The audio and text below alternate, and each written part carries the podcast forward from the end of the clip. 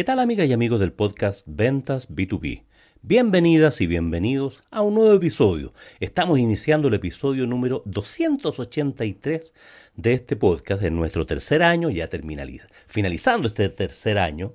Espero terminar al 31 de diciembre con 300 episodios y lo estoy logrando de acuerdo a la programación que tengo, haciendo dos episodios a la semana. Deberíamos terminar casi exactamente el 31 de diciembre con los 300 episodios y así cumplir una de las metas que tengo, de hacer 100 episodios al año. Em, en este episodio vamos a hablar acerca de cómo pasar de un océano rojo a un océano azul. Y tú te preguntarás qué tiene que ver eso con ventas B2B. Bueno, en este, en este podcast hablamos de negocios, hablamos de emprendimiento, hablamos de marketing y por supuesto de ventas, ventas B2B, business to business, de negocio a negocio. Pero uno de los temas fundamentales en todos los negocios tiene que ver con la estrategia comercial. Y la estrategia comercial pasa, ¿no es cierto?, por cómo me apropio, cómo hago un modelo de negocios, de tal manera de apropiarme de, aquel, de aquella parte de valor que nuestros clientes buscan para satisfacer sus necesidades y yo las satisfago de alguna manera. Y quizás no te hayas preguntado nunca o no sepas de la existencia, o quizás sí, en realidad da lo mismo, si es que de acerca de los océanos rojos y los océanos azules. Bueno, en el año 2005 se escribió una teoría, eh, unos académicos de una universidad, hablando acerca de la existencia de océanos rojos y océanos azules. ¿Qué es un océano rojo? ¿De qué se trata un océano rojo? Un océano rojo se trata de aquellos mercados donde lo que se busca es competir en ese mercado que ya existe. O sea, te metes a un mercado porque ves una oportunidad de, negocio ahí, te metes a competir con las mismas reglas del, del resto a ese, a ese mercado que ya existe. En cambio, un océano azul lo que busca es crear nuevos espacios en un mercado que puede ser dentro del mismo mercado o puede ser un mercado diferente. En el océano rojo lo que se busca es explotar la demanda existente. O sea, eres un competidor más y estás ahí buscando cómo satisface, cómo te penetras de mejor manera en ese mundo. En el océano azul se crea una nueva demanda. Mira tú, se crea una nueva demanda. Ya vamos a ver cómo se puede hacer esto. En el caso de los océanos rojos, lo que importa es cómo supero la competencia. Y ahí es cómo agregamos nuevas ventajas competitivas para competir mejor. ¿Cómo supero la competencia? En el océano azul, la verdad las cosas es que la competencia se transforma en algo irrelevante. Porque en estricto rigor, en un océano azul no tienes competencia. Ya vamos a hablar un poquitito más acerca de eso. En el océano rojo es la, estrategia típica tradicional era escoger entre costo y diferenciación, como nos, enseñó antiguamente ¿no Michael Porter, acerca de que uno podría subsistir en un negocio siendo muy barato, con estrategia de costos, o ser muy diferente, con diferenciación. Entonces, eh, eh, Michael Porter decía, oye, no te puedes quedar en la mitad, no puedes ser estar entre costo y diferenciación, porque eres más o menos y finalmente tu propuesta de valor no va a ser percibida por el mercado. En cambio, en el Océano Azul lo que se busca es ser el mejor en costo y el, el, mayor en diferenciación. Mira tú qué tremendo desafío. Entonces, las competencias centrales entre, entre un océano rojo y un océano azul tiene que ver con eso, con cómo me meto en cierto tipo de negocios que ya existen y hay ciertas reglas, ciertas normas preestablecidas en esa industria, en esos mercados que ya existen, y lo que se busca es, oye, ¿cómo exploto la demanda? En cambio, en un océano azul es un desafío en que desafiar el establishment, innovar en el modelo de negocios para crear nuevos paradigmas de uso y consumo en ese nuevo mercado que tú vas a crear. Lo que se busca es crear nuevos mercados. Y de esa manera generas y capturas esa demanda. En el, Océano Rojo lo que hacías era explotar la demanda. Bueno, ¿cómo se puede hacer eso? La verdad, las cosas que he leído bastante, bueno, por supuesto me leí el libro este del año 2005 y lo usé en muchas de mis clases, y investigando, bueno, casi todos los ejemplos se refieren a lo que hay, lo que están publicados se refieren a empresas multinacionales y en el mundo B2C. Y los ejemplos están, ¿no es cierto?, en, en el Airbnb, en Uber, en eh, Apple, en, en fin, negocios e industrias que todos sabemos que están allá en la teoría y que innovaron fuertemente, pero a nosotros, si es que estamos en otro lugar del mundo, en el mundo latino, pucha, ¿cómo, cómo me las arreglo para transformar mi negocio en un negocio de océano rojo y pasarme a un negocio de océano azul? De hecho, me ha tocado hacer consultorías en, algunas empresas que partieron con un océano azul. O sea, partieron innovando, se metieron en un nicho, descubrieron algo que, estaba ahí y que el resto no lo había visto y lo explotaron y gozaron de estar solos eh, en este mundo del océano azul durante mucho tiempo, ganando mucho dinero, teniendo muchos clientes, siendo diferentes siendo, y siendo pymes. Y hay un montón de ejemplos de eso que no, los voy a decir ahora acá, digamos, porque tengo algún secreto de confidencialidad con esos clientes. Pero eh, lo que les ha ocurrido hoy día es que, y eso pasa con todos los océanos azules, que la competencia llega, copia y ahí, hasta ahí dejó de ser un, un, em, un, un océano azul, porque una de las de los temas que tiene que ver los océanos rojos, que hay muchos competidores y están todos con precios depredativos, o sea, están todos compitiendo por precio. Y empiezan a, la oferta de valor, que en algún momento puede haber sido muy innovadora, se transforma en un commodity. Fíjate lo que te estoy diciendo. Todos hacen lo mismo. Todos hacen lo mismo. Fíjate en el mundo, en el mundo de, de los eh, eh, CRM que puede ser más natural para nosotros. Bueno, Salesforce es el CRM más grande del mundo, el que tiene más inscritos, el que tiene más clientes, eh, y han aparecido otros, no sé, cientos, miles, no sé cuántos, de otros CRMs y hacen básicamente lo mismo. Hacen básicamente lo mismo. O sea, la propuesta de valor cuesta mucho distinguir lo que hace uno lo que hace otro. Entonces hoy día están compitiendo en un modelo en un modelo de precios bastante parecidos. Entonces tiene que ver con cómo te asesoran, eh, las ventajas competitivas ya no, ya no son tales. Y ahí está el punto, digamos. O sea, el, el, en el mundo de los CRM son todos más o menos iguales. Entonces, ¿dónde puede estar la diferencia? O sea, uno que, un tema que partió siendo un océano azul, bonito, limpio, prístino, hoy día se ha transformado también en un océano rojo. Porque existen un montón de CRM y lo mismo puede pasar para los GRP, que, va pasando lo mismo, estas soluciones eh, computacionales, ¿no es cierto? Que, que, en algún momento resolvieron un gran problema y estaban únicos y fueron bastante novedosos, hoy día son uno más en algunos casos, porque la competencia llega de todos lados, porque hay una, no, hay muchas barreras de entrada. Ese es un punto eh, relevante. En, en, general, en los océanos rojos, cuando, cuando ya existen esos océanos rojos, las barreras de entrada eh, son muy bajas.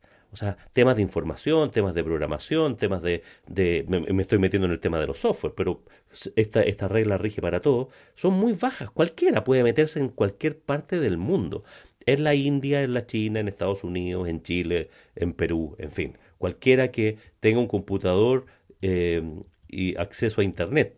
¿Te fijas? No, no, no se requiere gran capital.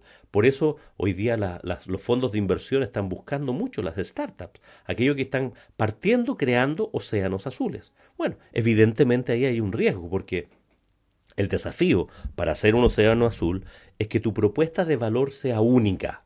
O sea, no tengas competencia porque lo haces tan bien, eres tan especializado, estás tan metido en un nicho que no hay nadie en el mundo que hace lo mismo que haces tú. Ahora, eso no es trivial, pero requiere una mirada de innovación. Innovación tanto en el desarrollo de productos como en la lógica de la, forma como lo comercializas. Y aquí aparecen las ventas. ¿No es cierto? ¿Cómo, ¿Cómo vendo eso? Bueno, un cambio sustantivo que se ha dado en la industria en general, una tendencia, es que esto de, el desarrollo de software a la medida in-house ya se transformó también en un océano rojo, porque todo el mundo puede hacerlo y existen un montón de aplicaciones en todos lados. Entonces, estas empresas de desarrollo de software lo que fueron fue pasarse al, al modelo, a un mundo de comercializarlo en forma distinta, en un modelo SaaS, Software as a Service. O sea, no te pago por el desarrollo completo, sino que te pago por el uso que tengo en ese software y, ahí están los, los softwares de email marketing, de CRM, de ERP, por decir algunos, algunas cosas. O sea, el modelo SaaS llegó para quedarse y hoy día en todas las aplicaciones, no sé si en todas en realidad, pero, pero en muchas de esas aplicaciones ya están repetidas muchas veces, como los CRM, como los ERP, por ejemplo. Entonces, cuesta mantenerse en, un, en un, espacio de océano azul, porque si, si disfrutas por un tiempo, y, aquí está un poco la clave, que si disfrutas por un tiempo de la rentabilidad de estar solo en ese océano azul, bueno, que ese tiempo sea el máximo posible, sea el máximo posible y aprovecha esa ventaja del lanzamiento, de la introducción cuando eres, eres novedad. Con el tiempo, lo más probable es que si no haces nada diferente, eh, se transforme en un océano rojo, porque van a llegar nuevos competidores, van a llegar derechamente nuevos competidores. Entonces es muy difícil habitar en un océano azul eternamente, porque alguien decía por ahí, ¿no es cierto?, que la única ventaja competitiva sostenible es crear continuamente nuevas ventajas competitivas. O sea, es una carrera que te subes y, es, eh, y no termina nunca.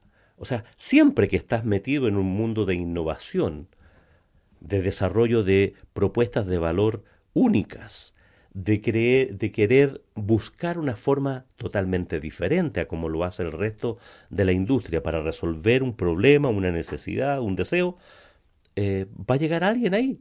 Entonces, el punto no es como si quedarte y, y, quedarte sentado en los laureles, como se dice, ¿no? Sino más bien una vez que lograste eso, buscar nuevas formas de innovar, nuevas formas de crear nuevas ventajas competitivas, porque la única ventaja sostenible es la capacidad de crear permanentemente nuevas ventajas competitivas. O sea, no existe una ventaja competitiva sostenible. Y estoy hablando de ventajas competitivas, no comparativas. Eh, tiene que ver con aquellos elementos que tú le agregas a tu propuesta de valor que son atractivos y únicos.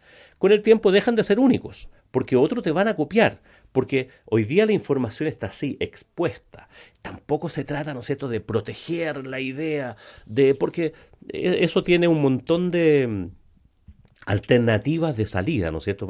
Basta una pequeña diferencia para que ya no sea copia, sino que, sea, o sea, esta, esta em, esfuerzo por proteger la marca, por proteger la invención, las cosas que hoy día en un mundo de internet, de, de chat eh, GPT, de, todo eso, las cosas que hoy día ha dejado de tener valor, está ahí, está ahí. Ya el secreto de la Coca-Cola, probablemente muchos ya lo conozcan. Muchos ya conozcan las recetas, ya hoy, hoy día es un cuento, ¿no es cierto?, de que uno puede contar a otros respecto del secreto de la Coca-Cola. Y hoy día es probable que muchos otros lo puedan, con los avances que hay tecnológicos, puedan rehacer una Coca-Cola con los mismos sabores, con los mismos ingredientes, las cantidades exactas. Lo que no pueden hacer es el posicionamiento que logró la Coca-Cola en la mente del consumidor. O sea, puede lograr el mismo sabor, puede lograr la misma formulación, pero el marketing desarrollado durante 100 años eh, y, la forma de enfrentar el mercado, este concepto de que la gente no pide una bebida cola, sino que pide una Coca-Cola, eso lo puede hacer solamente la Coca-Cola. Entonces, en el mundo, y, volviendo a lo nuestro, mm, y, en el mundo B2B es donde existen grandes oportunidades para hacer innovación, en los modelos comerciales. Por ejemplo, he visto del desarrollo, y esto lo hemos comentado anteriormente a propósito del COVID, de un montón de empresas que tenían el modelo de venta tradicional, ¿no es cierto?, del vendedor en la calle que iba a buscar clientes y golpeaba puertas y hacía presentaciones. Bueno, el modelo comercial hoy día en todas las empresas, en el mundo B2B, se ha ido traspasando a un modelo híbrido, un modelo donde tenemos, mejoramos la experiencia del cliente en la medida que le facilitamos su proceso de compra. Y si se trata de productos que son más bien cajas cerradas, más bien commodities, oye, ¿para qué necesito un vendedor que vaya de puerta en puerta? voy y hago un e-commerce, por ejemplo, de, de productos B2B Oye, que ese mercado no compra así. Bueno, no compraba así.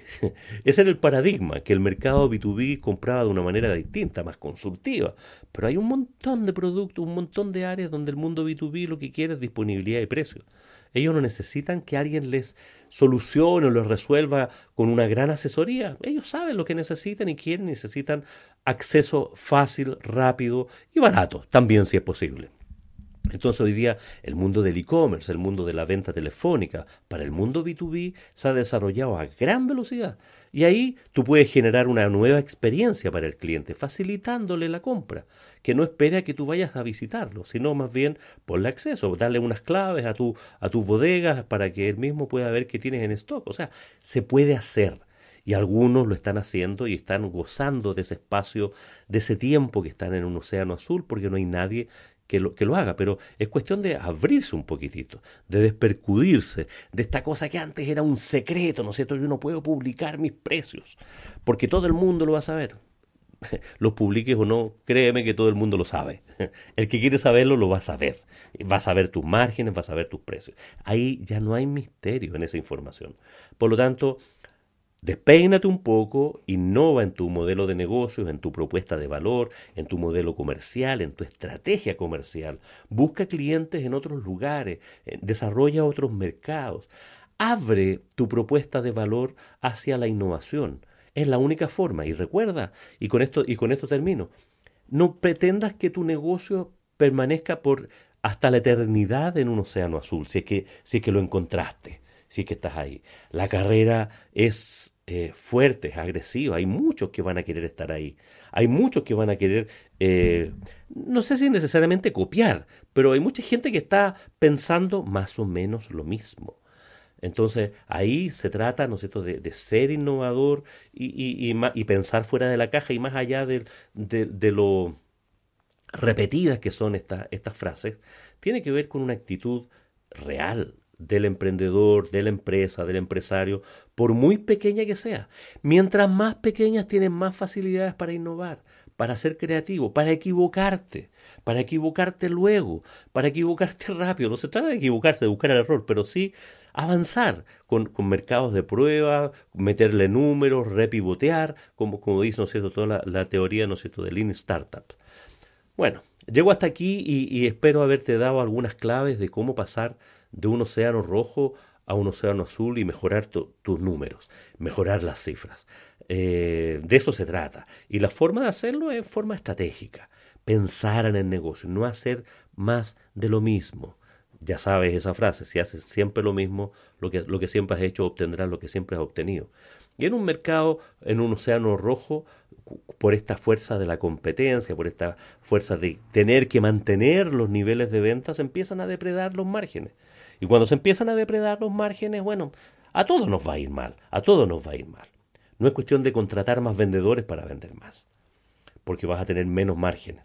Y si la competencia está haciendo exactamente lo mismo que tú, o tú estás haciendo exactamente lo mismo que la competencia, va a vender el que lo haga más barato. Porque en, si tú lo miras así con, con un lente de larga vista, todos los productos se transforman en commodities en pseudo commodities. Por lo tanto, ahí es donde está la oportunidad de despeinarse y agregarle valor, buscar elementos que aporten valor. Y la única forma de hacerlo es crear permanentemente, constantemente, nuevas ventajas competitivas, estando más cerca del mercado, estando más cerca de los desarrolladores, mirar lo que está pasando en otros lados del mundo, buscar cómo juntar partes y piezas de temas que a lo mejor conversan en forma distinta en, distintos modelos, en distintos mundos, pero la probabilidad de que tu producto, que es súper innovador, se transforme en commodity es enorme.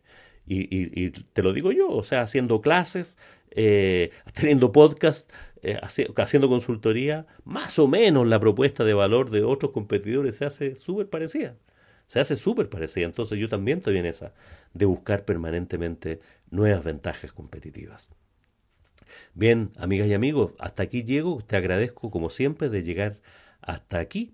Cuéntale a tus amigos de este podcast, Podcast Ventas B2B. Y si tienes alguna duda, consulta, quieres hablar conmigo, encantado, lo que quieras. Converso constantemente con auditores. Hemos establecido nexos de comunicación muy valiosos. Escríbeme a mi correo, julio arroba juliomujica.com. Sígueme en LinkedIn, sígueme donde tú quieras y, y podemos establecer esa comunicación. Espero que tengas un muy buen día y por supuesto que tengas muy buenas ventas.